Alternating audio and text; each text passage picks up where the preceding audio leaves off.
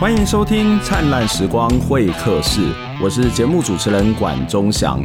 我们的节目是由公民行动营记录资料库独立制作，透过人物的专访、议题的整理、新闻的回顾，带大家了解到这一些事件背后值得我们要去关注的议题，让我们不是只看热闹，还能看见门道。我们的经费是由公众捐款支持，欢迎大家用捐款的方式来支持我们，让我们可以走得更远，走得更好，制作更多的好节目。好，节目一开始呢，先跟大家说一下我们过去做过的两集节目的这些议题最新的发展哦。一个是前两个礼拜我们一直在讨论的有关于精神障碍者。监护处分延长的这个议题，在过去精神障碍者的监护处分呢，其实呃，如果觉得这个精神障碍者有犯的可能，他当然就会去监护处分。不过，他有这个监护处分的期限，就是简单来讲，就关一阵子，它是有期限的。可是呢，现在法务部要修法，因为要回应一些人对精神障碍者犯罪的这种恐慌呢，他们就呃修法提案。希望经过一定的程序，这个监护处分呢，它是可以再得以延长，呃，而这个得以延长事实上是没有期限的哦。这样的一些做法，其实引起了一些呃团体的反弹，特别是社工团体、精障团体、还有人权团体、法律团体的反弹。那他们就这个啊、呃、发起了联署，而在上个礼拜呢，在立法院就进行朝野协商，呃，有一些新的发展哦。这个有关于无上限延长监护处分的部分呢，会直接进到大院去表决，也就是在协商的结果呢，就是交给立法委员去公决哦。那另外一个有关在呃转衔跟社会复归，就是让精神障碍者能够顺利回到社会的一些准备呢，呃，这个朝野协商的结果是。呃，他会对于精神障碍者可能相对之下是稍微好一点，不过可能要等到最后的这个表决之后呢，才会有一些比较明确的发展。所以，我们也请我们的听众朋友，还有呃观众朋友，以及我们自己也会去一直来关注这个议题。另外一个就是在于基隆外木山外海哦，要去盖世界天然气的这个议题呢，也有一些新的发展。呃，我再稍微的跟大家简单的回顾一下，原本呢，这个协和电厂呢，希望在外木山的外海去做世界天然气，因为当时在这个协和电厂是有很多很多的这个重油燃烧所造成的污染，所以他们认为透过天然气呢是可以解决这个污染的问题。可是因为你在外木山去做了这项的工程，就有可能导致呃这里的。原本的文化景观是被破坏，原本的海洋生态是被破坏，所以当地的居民还有一些环保团体，还有很多的市议员都联署反对了这一项提案。那这个计划原本要在这个月底呢来做相关的呃环评的审议哦，补建的审议。那后来最新的消息是延长了四个月，也就是在五月底会来做这个环评的补建的审议。所以，我们一样持续的跟大家关心这个议题，跟大家会随时报告最新的发展。好，那我想这一段时间呢，很多的朋友应该都在忙哦，忙着过年，忙着各式各样新年的准备。灿烂时光会客室其实也有点忙啦，呃，我们要把录过年的存档，还有办了一些活动哦。所以，我们今年过年呢，一样会推出新春特别节目。但是有多特别呢？哦，其实我也觉得还好啦。可是，呃，当然这还好是没有什么好笑、搞笑的东西。可能我太严肃了，还是我们团队太严肃了？那我们的内容会跟过去，呃，不是那种专题的访问或是访问来宾，而是我被访问，我被灿烂时光会客室，我们有一个编辑小队的成员，他们收集的一些资料来访问我。我会跟大家分享一下，就是公库的运作、灿烂时光会客室的运作，以及我有一些问题是被这些编辑小队的人来去提问的，所以我们也希望大家能够在过年前哈，我们在应该是在下个礼拜天，我们就会来播出，所以呢，请大家务必要锁定哦。如果你想要对灿烂时光会客室有更多的了解。知道我们在节目制作的历程，还有哦，到底有多么的辛苦跟 艰难。对，你可以来好好的听我们的节目。那呃，除了这个节目之外，其实我们也办了一个活动，在一月二十七号开始，请大家务必要去呃按赞我们灿烂时光会客室的脸书粉专了。一月二十七号呢，我们就会推出十大必听专访的内容哦。呃，必听当然是指必听灿烂时光会客室啦。呃，不过我们也会希望大家对我们的节目内容有多多的一些回应，对我们的议题有一些的回应。所以呢，你在这个议题下面，我每一张议题都会做一张图哦。所以你只要对这个议题有看法，或者是你要跟我们分享。你看这个听这个议题节目的访问的心得或者是心情，都可以来跟我们做分享哦。那只要你分享并且 tag 一位朋友呢，我们就会有机会送你好礼哦。这些好礼其实都是一些 NGO 朋友来啊、呃、送给我们，包括地球公民基金会的春联呐、或者是梦想城乡所提供的贴纸，还有他们的记事本。以及公库所提供的毛巾，跟我们所出版的书，还有再会把白宫的导演李建成，他也给我们再会把白宫的袋子，还有这个呃钥匙圈等等的内容哦。所以我们的活动会从一月二十七号到呃，我想想看。我们的活动会从一月二十七号到元宵节，一月农历的一月十五号，所以这段期间都欢迎你来跟我们分享你的看法。好，接下来要来跟大家谈一下我们这个礼拜的主题的访问，就是久违的 Report Story。Report Story 就是要跟大家邀请到公库的记者，分享他们在采访过程当中的心路历程。今天跟他邀请的是洪玉珍，因为他在前一阵子做了台湾跟消防员劳动的这个比较的这个专题报道哦。那在这个报道当中，我们会看到，诶，台湾的消防员跟韩国的消防员在某些劳动处境是非常非常相似的哦。不过最近这几年，韩国有了一些改变，也看到他们消防员呢，哦，可以组工会了，可是台湾还不行哦。所以为什么会这样子？我们常说。呃，我好想赢韩国，可是韩国可以组工会，台湾却不能组工会，到底发生什么事情？韩国能，台湾为什么还不能？我们接下来就要听一下我跟洪玉珍的对谈。呃，Local 你好，嗯，管老师好，以及各位灿烂时光会客室的观众朋友以及听众朋友，大家好。看到你做了这个很棒的一个专题，我想很多的人。呃，特别是消防员的一些朋友们都在转传这样的一个呃报道。如果我们的观众朋友、听众朋友也期待，你可以到公库的网站来去看这样一个非常精彩的这个难得一见的这个报道啊。那我想先请教这个 local，就是其实在公库的这样一个组织形态哦，其实要做专题，其实会花比较多时间。而当我们在做专题的时候，就会去呃。让我们一些所谓的 daily 的日常的报道，大家就会必须要去减量，因为它必须要合乎一个呃基本的工作跟报道的状况哦。那在这样一种状况底下，是什么样的原因让你觉得你想要去做这样的一个专题，这样的一个报道呢？嗯，对，就诚如管老师刚刚讲到，因为公库的人力非常有限，所以其实要开始一个专题，对我们来说，嗯、呃，等于是我们要减少平常去做一些 daily 新闻的产制，也会有这样的压力。可是对我来讲，嗯、呃，这个专题的启发其实要从二零一九年开始谈，因为那时候等于是我刚进来公库工作没多久，然后再就接到一个议题，那个议题就是关于消防员他们要争取生命三权的这个修法。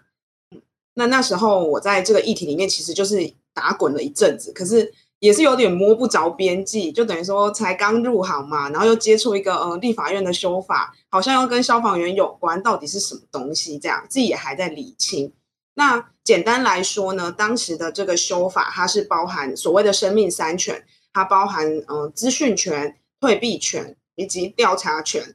就这三个。那这三个其实可能一般民众会觉得没有特别怎么样，那我可以解释给大家听一下。那主要来说的话，像呃资讯权，也就是说，如果这个地方它发生火灾的话，那法律上明定是指说，哎，工厂的业者，你必须要提供一个你的厂区配置图，然后让消防单位可以了解说，哎，你哪边有放什么危险的东西啊，或是哪边可能会有人之类的，然后去做一些抢救跟呃现场及时的应变。但是这个修法的结果后来是变成只有工厂业者他们才需要提供这样一个资讯。那大家就可以想一下，换句话说，如果今天火灾发生在商办大楼啊，或者是我们所谓防疫旅馆等等，其实业者大可不必拿出任何资讯，他也没有违法。那消防员进去到底是生是死，也是一个未知数。所以其实这个修法也蛮重要的。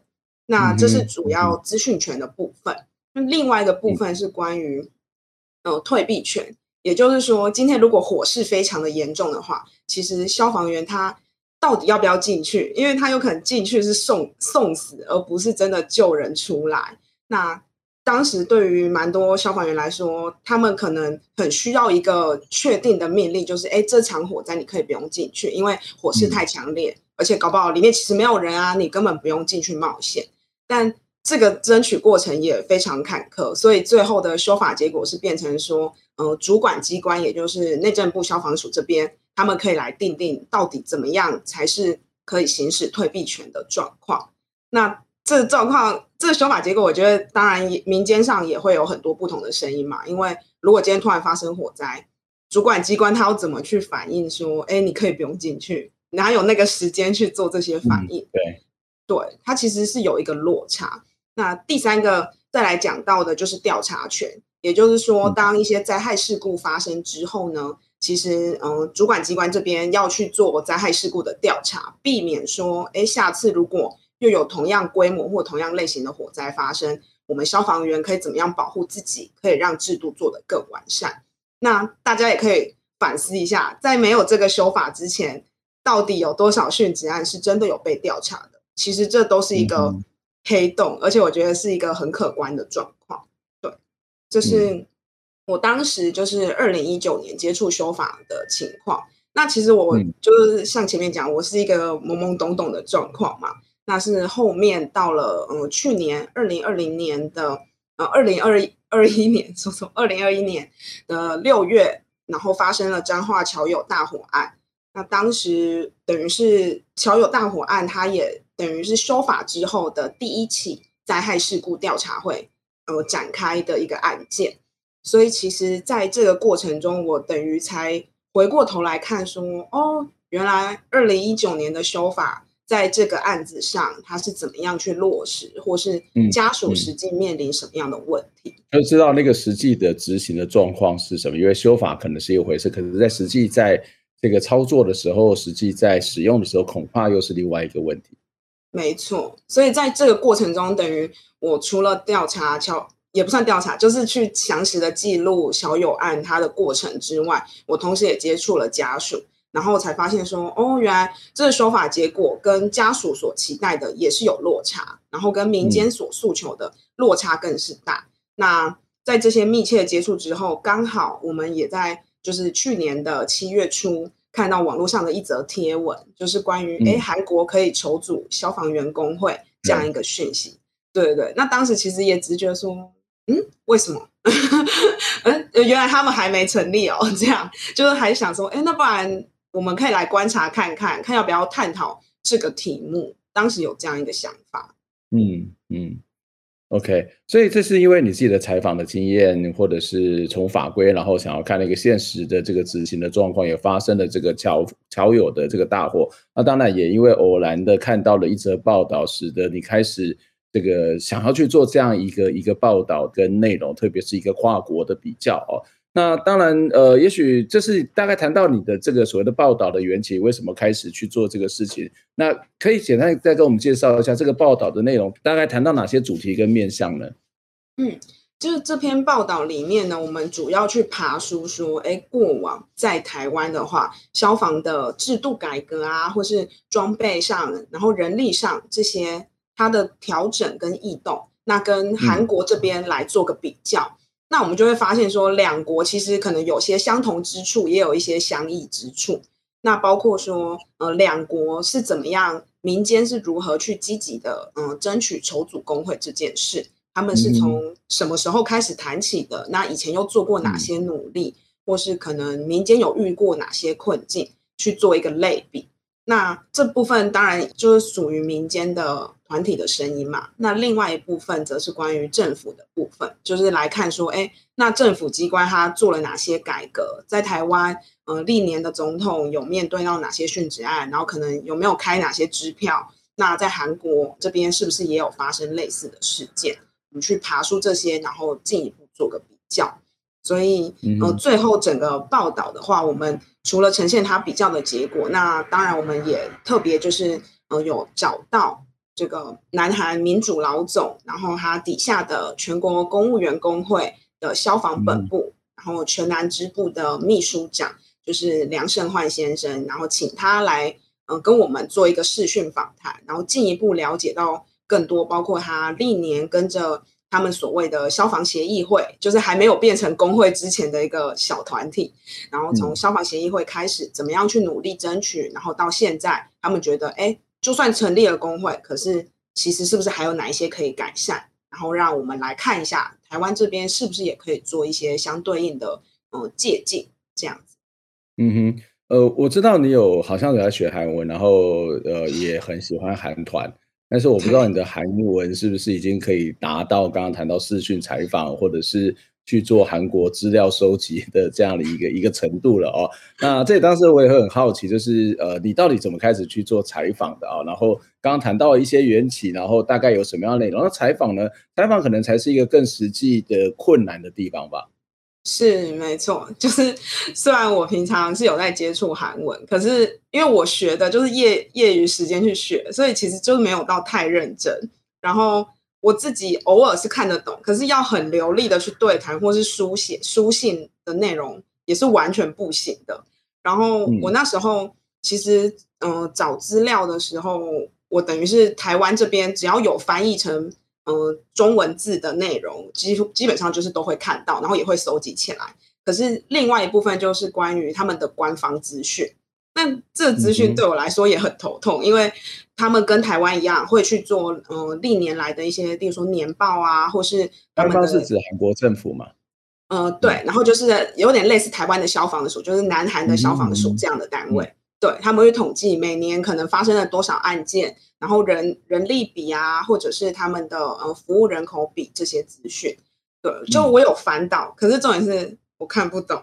然后我就整个从第一页开始看，然后就想说怎么办？因为我们到网页上可以用呃 Google Translation 去做翻译嘛，嗯、可是重点是那很有限，而且我不可能一页页这样去看。应该有很多的，我想应该有很多的表格吧，因为我看台湾的这些消防相关年报，那个那个光是要去懂读懂这个数字的呈现的意义，还有它背后意义，其实都要花一点时间，更何况是一个呃韩国的官方的报道啊，官方的一些报告的内容。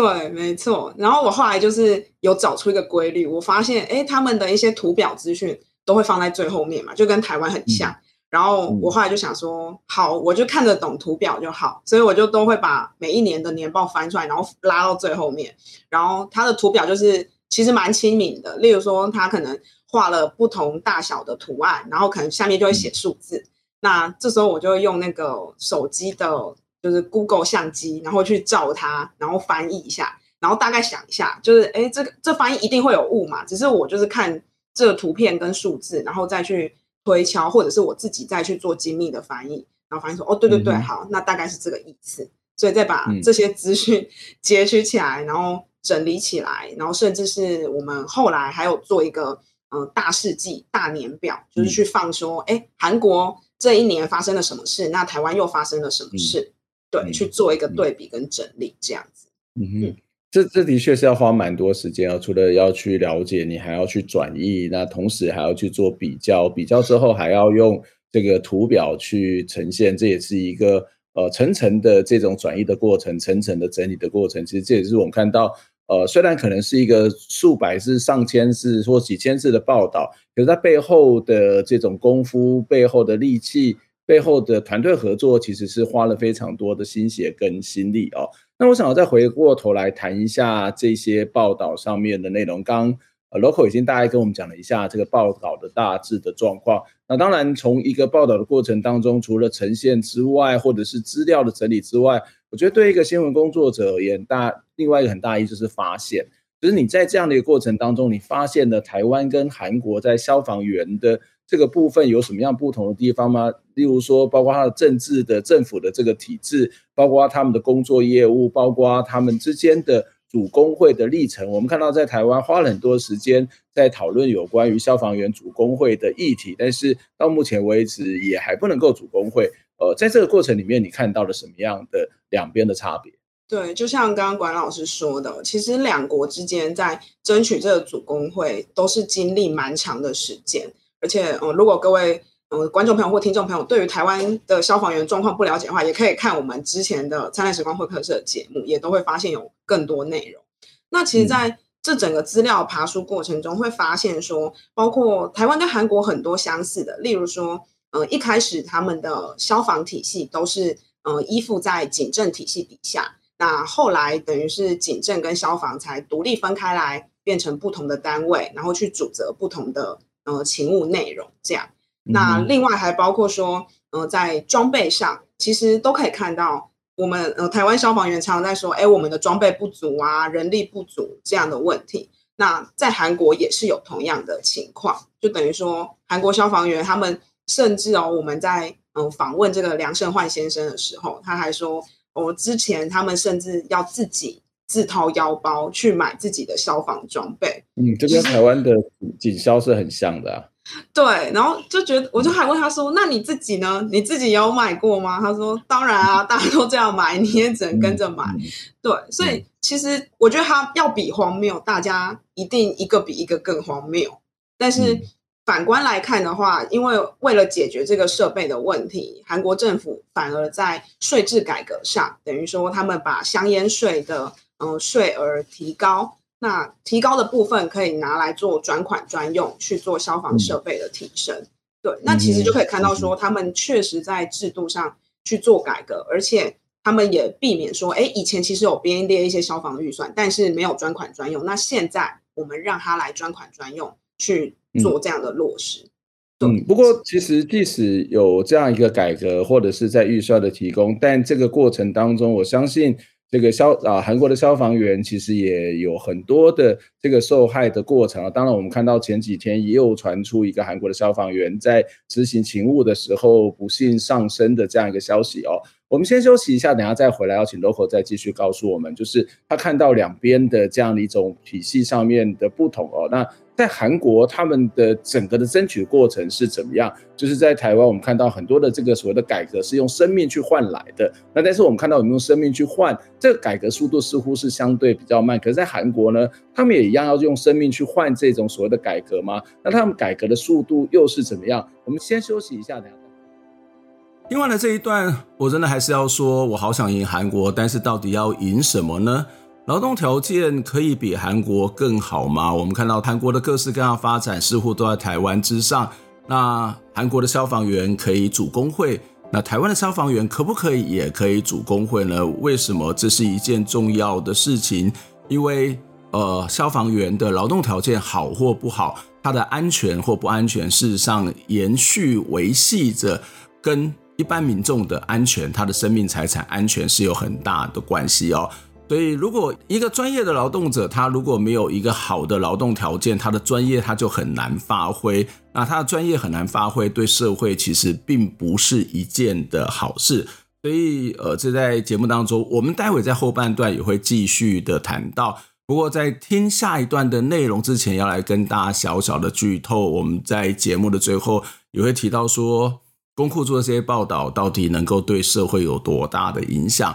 呃，作为一个媒体，希望有影响力，这是正常也是应该的。但是对我来说，嗯，如果我们没有办法好好的做好每一个报道，它的影响力它就不会发生。换句话说，即使我们可能做了很多的报道，它虽然不会有影响力，可是如果不做的话，它什么都不会发生。所以只要有报道有记录，它就能够把历史留下来。当我们开始把历史留下来，当我们开始有报道，我们就有改变的可能性。公库的成员常常会在万谈说：“哦、我们一直想要当一个好的捕手，去接住每一件事情，可是我们的呃经费、我们的人力都非常的不足，所以就觉得。”哎，怎么会这样？我们能不能够做更多、更好的事情，更多、更好的报道？那当然也希望大家能够持续的来支持我们，透过捐款，透过各式各样的分享，来让大家看到我们所做的这些的事情。那也可以透过这些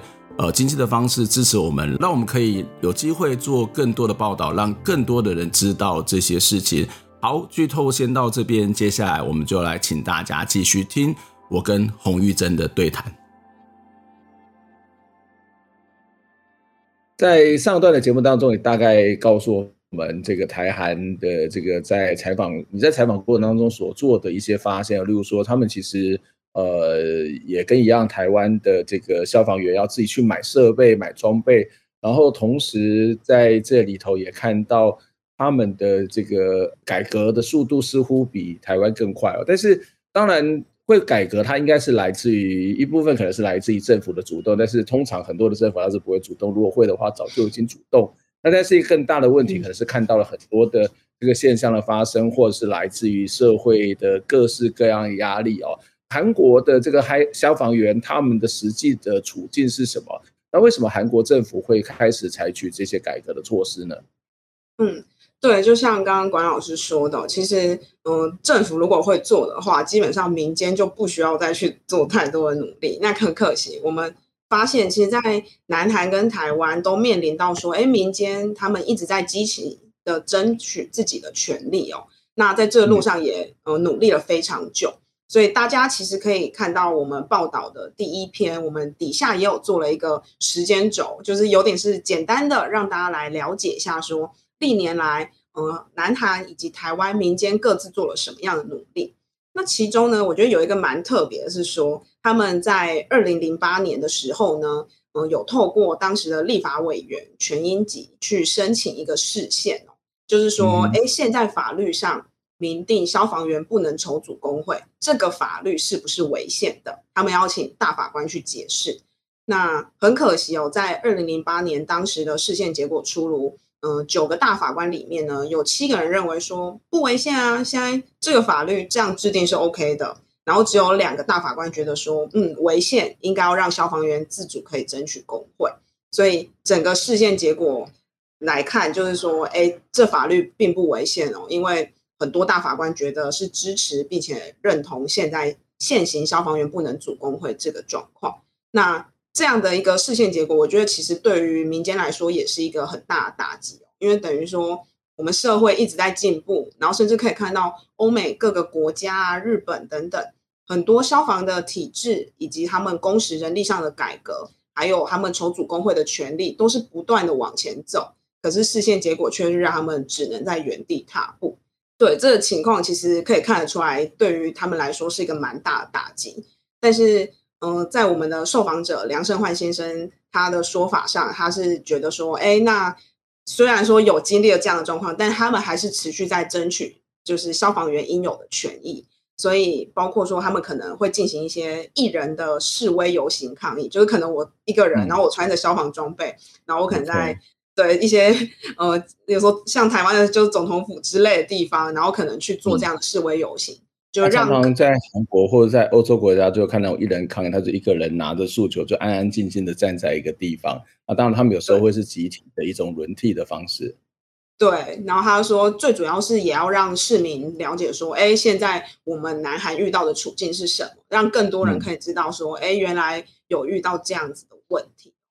那当然，这样的改革。嗯，是非常漫长的，所以以至于说后来呢，他们其实也有在推动一件事情，就是消防员转型，就身份上的转型这样子的改革事件。那其实南韩的话，他们的消防员呢有分为地方型以及国家型。那有时候就是在灾害事故发生的时候，可能这个调度的状况就会非常混乱，因为诶，这个灾害事故到底要调度？国家型的吗？国家型的消防员来协助，还是地方型的？那也变成说，哎，有些偏远地区，它可能就只有地方型的消防员比较能就近去支援，可是它可能是个非常大型的灾害事故。那偏乡它的消防人力不够，设备不够，资源甚至也不够，它怎么去因应这样的大型灾害事故，就常常也是有很多争议。那这是一点。那另外一个包括说他们在呃装备上，就刚刚讲的所有的资源上，国家型跟地方型是非常有落差的。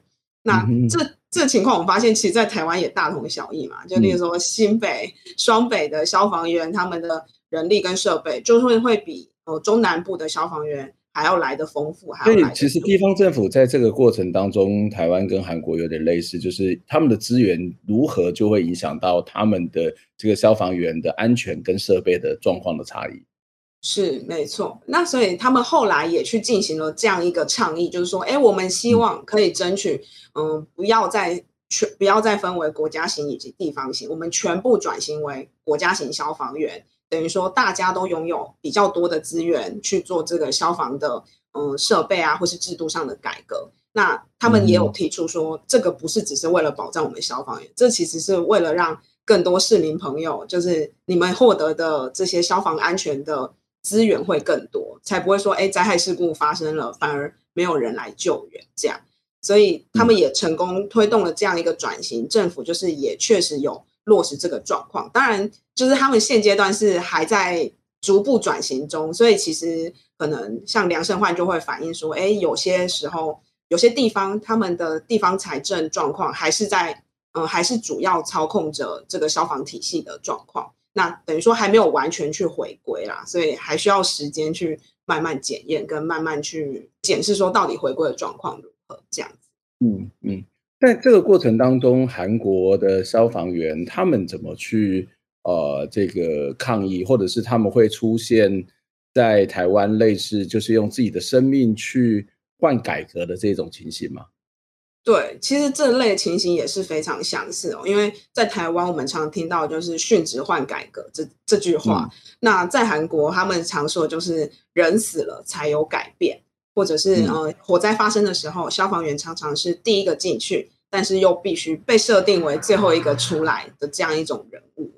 所以对他们来说，他们也有历年来也有经历过大大小小各式各样的殉职案，然后。等于说，在这个过程中，他们也不断争取说，不要再用生命去换这种体制上的改革。明明政府你可以做的事情，你怎么不先做好，反而要透过一次又一次的殉职案来去检验说，哎，原来这些制度是有缺失的。这样。嗯哼，呃，在这个除了我们刚刚看到这个是一个改革的过程之外，事实上，在这个呃很重要的一种状况就是。消防员他去做了这个抢救的过程，但是他可能没看到那个非常可怕的灾难，就难免都会造成一种所谓的创伤症候群这样的一种现象。韩国的政府跟台湾的政府在这个部分有什么不同的做法吗？没错，就是这部分其实虽然我们报道里面有提到，但也是额外搜集到的资料，我觉得蛮有趣的部分，就是刚刚讲到的那个创伤后症候群，就是我们所谓的 PTSD 这个症状。那其实、嗯。韩国政府呢，根据我们嗯访问梁胜焕先生，他的回应是说，他们会设韩国政府有预计要设置一个消防员专用的医院，尤其是特别针对 PTSD 的患者去做治疗，然后给予消防员不管是心灵上还是身体上，就是内伤跟外伤，都给他们一个比较完整的保护。这样，那这个东西他也有说，哎，其实，在呃，落实一些跟 PTSD 有关的制度改革的时候呢，也会发现说，哦，越来越多消防员发现自己确实有这样的状况，因为他可能呃抢救灾害的当下，他并没有想太多，可是他可能曾经一度濒临，例如说呼吸不到空气啊，或者是非常紧张，然后在密闭空间里的那一种嗯很不安的感觉，他经历过，可是他当下为了抢救，他没有想太多，那。这个可是这个经验却会存在他的身体里或是他的心里，那等于说他之后可能到了下一个灾害事故现场，他反而这个症状会发作，然后才发现说啊，原来我有 PTSD 这个情况，好像需要去追踪跟治疗。那他们就发现，当韩国政府有开始去建构这个 PTSD 的治疗网络的时候呢，也有越来越多消防员发现，对自己确实或多或少有被影响。那可能在他们的工作勤务上，其实也会造成一些危险。那也、嗯、也等于是逐步有在接受治疗的状况。那可是，在台湾的话，嗯、我觉得这个东西其实它被讨论的程度就非常的低，而且可能一般小一般民众就觉得说，消防员哪有什么 PTSD 啊？你就是应该救火啊，这是你的工作啊，不爽不要做啊 之类，就是无限上纲去，等于说没有去正视这个问题。可是其实我们也可以看到，在台湾是有这样的政这样的情况发生，只是呃政府他所落实或是他做的一些制度上的改革，其实还是有待加强，或或是我们。对，下一次再继续去追踪看看，这样。嗯，呃，刚刚也谈到韩国是已经可以组工会了，那这个组工会到现在应该的时间并不是太长哦。那这对韩国的消防员的意义是什么？就是你在受访的过程当中，他们怎么去去描述，或者是去看待可以组工会这件事情，或者是说，当他们可以组成工会之后，可以做些什么吗？他们的劳动条件真的会因此而有些改善吗？对，这可能组工会对大家来说，哎，是个里程碑，好像就成功了。但其实我觉得韩国消防员他们很清楚知道说，组工会也只是第一步，就等于说你后续的这些制度改革是必须不断的去跟政府交涉，甚至当你握有筹组工会的权利的时候，你要怎么样真的运用这个权利去跟政府对等的协商，这才是真正的考验哦。那比较特别的就是说，他们虽然可以组工会，可是他们没有罢工权。那嗯，这部分他们也觉得，嗯，就跟台湾的老师是一样的。嗯、对，那对他们来说，等于就是也是有一点缺陷的权利嘛。对，对，所以他们也会希望说，哎、嗯，那未来可以在凝聚各各行各业的人，或是其他相关人员，然后一起去争取，让政府知道说，让我们拥有罢工权，可能。我们才能够谈到更好的劳动条件之类的。嗯，对，嗯、其实这就是一个新的开始了。嗯、我觉得对他们来说是一个崭新的路。对啊，我想在这个过程当中，这里面有很多更精彩的内容，也欢迎大家到公民行动影音记录资料库的网站上面去观看、去了解哦。那在这个采访的过程，事实上是非常非常不容易的。刚刚 Local 也提到，在这里头的一个呃不同的。这个遇到的语言上面的困难，或是其他各式各样资料搜寻的限制哦。那当然，除了这些，好像是一种资讯上面的困难。那另外部分也会包括在采访对象上面，呃，恐怕也是另外一个要去突破的地方。我看到在这个报道当中，其实如果从一般在报道会希望有一个平衡的这个角度，似乎没有看到台湾的官方对这件事情有一些回应。虽然。呃，这个里头提到了很多的这个内容跟官方是有关的。那我也看到在你的报道当中有一些呃，其实有些立法委员是受访的，在影片里面是有的，可是，在内文的引述上面似乎也不是每一个呃立法委员都有比较完整的这样的一个表达的空间。为什么？嗯，对，我觉得这也是。嗯，我没有预料到的一个困境哦，因为我原本以为说韩国的资料很难收集啊，那就是一定会遇到困难，但没想到台湾这边哦，也是有点困难重重。那刚刚讲到的官方的资讯，其实像是我们第一时间想到可以受访的对象，当然就是内政部消防署。那很可惜的就是，嗯，跟内政部消防署大概谈了可能一个月，快要两个月左右，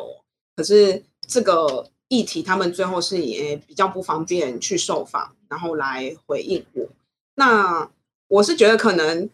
他们还是要什么样的说法是比较不方便的原因吗？他们是嗯，简单来说的话是，他们觉得现在已经有很多制度在做相关的改革了。嗯、那可能包括说消防员重组工会这件事情，像考试院的全序部也在做一些讨论了。那可能他们会觉得。嗯这个部会之间已经都有在动起来了，那也比较不需要消防署再出来特别说什么，等于可能部会跟部会之间有他们的考量吧，我不确定。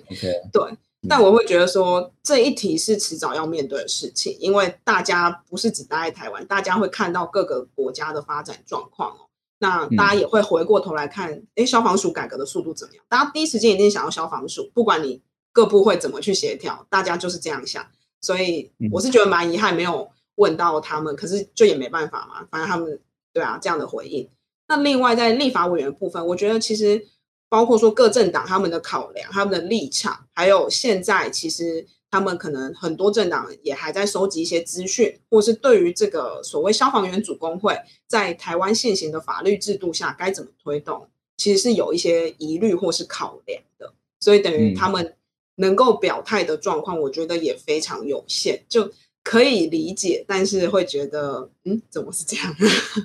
对。嗯所以，呃，其实从一个采访的过程中，我们当然也希望不同的意见能够呈现，但是，呃，或许不同的单位有他自己的一些考量，或者是他认为的困难，或者是他觉得时机是不对的哦。那不管如何，我们都愿意把这样的一个空间是撑起来，让大家是有一些对话、有一些讨论的这样的一个一个机会。但是，相对之下是一个比较可惜的啦，就是呃，官方或是有些立委他们可能还没有准备好，或者是他们讲的东西。呃，就是可能自己也没有什么太大把握，也因此就没有办法呈现在这样的一个上头。当然，也有可能也有一部分是就是直接回绝我们的访问哦。所以我想要请教这个 Local，就是呃，除了刚刚上面谈到的各式各样的这些可能困难之外，还有什么样在采访上面的一些遇到的问题？那当然，我们每次都会问说，你采访的这一个呃报道、采访这一则新闻、采访这一则专题，对自己的最大的帮助又是什么？嗯，对我，因为我后来就是细细的在爬梳自己这这这份跟同仁一起完成的专题哦，然后我就在想说，其实这我们都有在讨论一件事，就是消防员组工会这个议题到底可以在社会上引起多大的讨论，就是有点是一个效益的概念。今天我们花了这么多时间做了这个专题，可是它到底能得到多少的回响？其实我觉得我们都有在想这件事。因为我们要投注人力、投注心力去做，可是如果他的 feedback 很少的话，对我们来说也不是好事嘛。等于我们也不确定它的发展状况会怎么样。那可是在这个讨论过程中，我觉得相对来说，反而是受访者给我的一个支持跟鼓励蛮多的，就很奇妙。因为照理来说，应该是我们给受访者一些支持跟鼓励，可是刚好相反，就是在访问的过程中，我发现，呃，其中一个受访者，也就是呃乔友大。大火殉职案的消防员陈志凡，他的妹妹陈义竹，他就是每次问他说：“哎，那你为什么要支持消防员组工会？”因为我就想说，他在这个殉职案到现在，其实他经历了很多事情，包括他跟制度上去挑战，嗯、然后他从原本荧光幕后愿意走到荧光幕前，甚至愿意很多场记者会都来，然后告诉大家说他们的诉求就是要真相立碑主工会等等。我就觉得，哎。很好奇啊，你你真的了解主工会吗？我自己有这样一个多疑的心情哦。对，嗯，对，然后我也会想了解说，你你有了解就是消防员现在的困境是什么吗？嗯、那我发现他是真的理解，而且甚至在这个殉职案发生之后，他甚至看到更多体制上的不公平，所以他才会嗯、呃、让他知道说，其实，在以前他没有站出来之前。消防员工作权益促进会就是民间的声音已经出来争取很久了，那现在他自己也应该要站出来。那我那时候就也有故意问他说：“你知道，就是这种社会改革其实很很花时间嘛？就是有可能你的小孩子已经长多了十岁、二十岁，然后这个社会改革可能才真的落实，欸，搞不好那时候才真的消防员可以组工会。你你有想过这件事吗？这样，然后他就也是跟我说有啦，当然就是有想过啊，就是这个路本来就不是那么好走路。”这样，然后他也觉得愿意继续努力下去，所以其实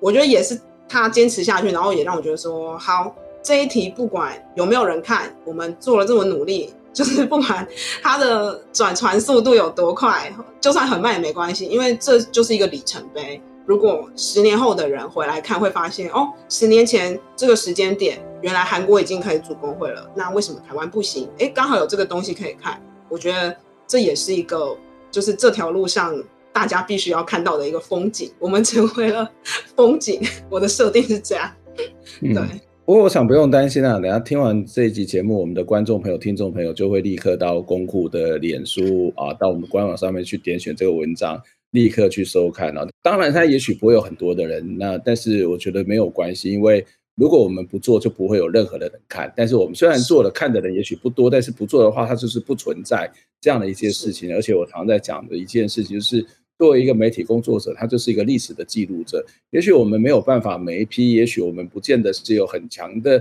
这种所谓的批判性的力量，可是把一个事情原原本本、真真实实的记录下来，它其实有一天它就会发发挥力量。其实。你看公库的报道，常常会觉得说啊，没有什么人看，哎，结果你会发现一点一点的累积，一点一点累积，它就有一些的改变哦。这大概就是呃，我觉得这是一个基本要做的事情啊。但是实际上面会不会很快的做一些改变？我觉得很难。如果会的话，这个世界早就已经翻过来了啊。所以我觉得，我真的觉得作为一个记者，作为一个媒体工作者，真的呃，那个初心是很重要，但是千万不要挫折太久。就偶尔会有挫折，偶尔觉得说，哎，质疑我觉得都很正常。可是那个怎么样走下去，可能是要靠着大家。包括媒体工作者的本身，还有所有我们的观众、听众朋友一起来支持，才有办法持续往下走的哦。那今天非常谢谢洪玉珍来接受我们的访问，我们这一个单元的这个 Report Story 呢，也跟大家讲一下这个新闻采访幕后的思考，它的历程。谢谢大家，我们下一次再会，拜拜。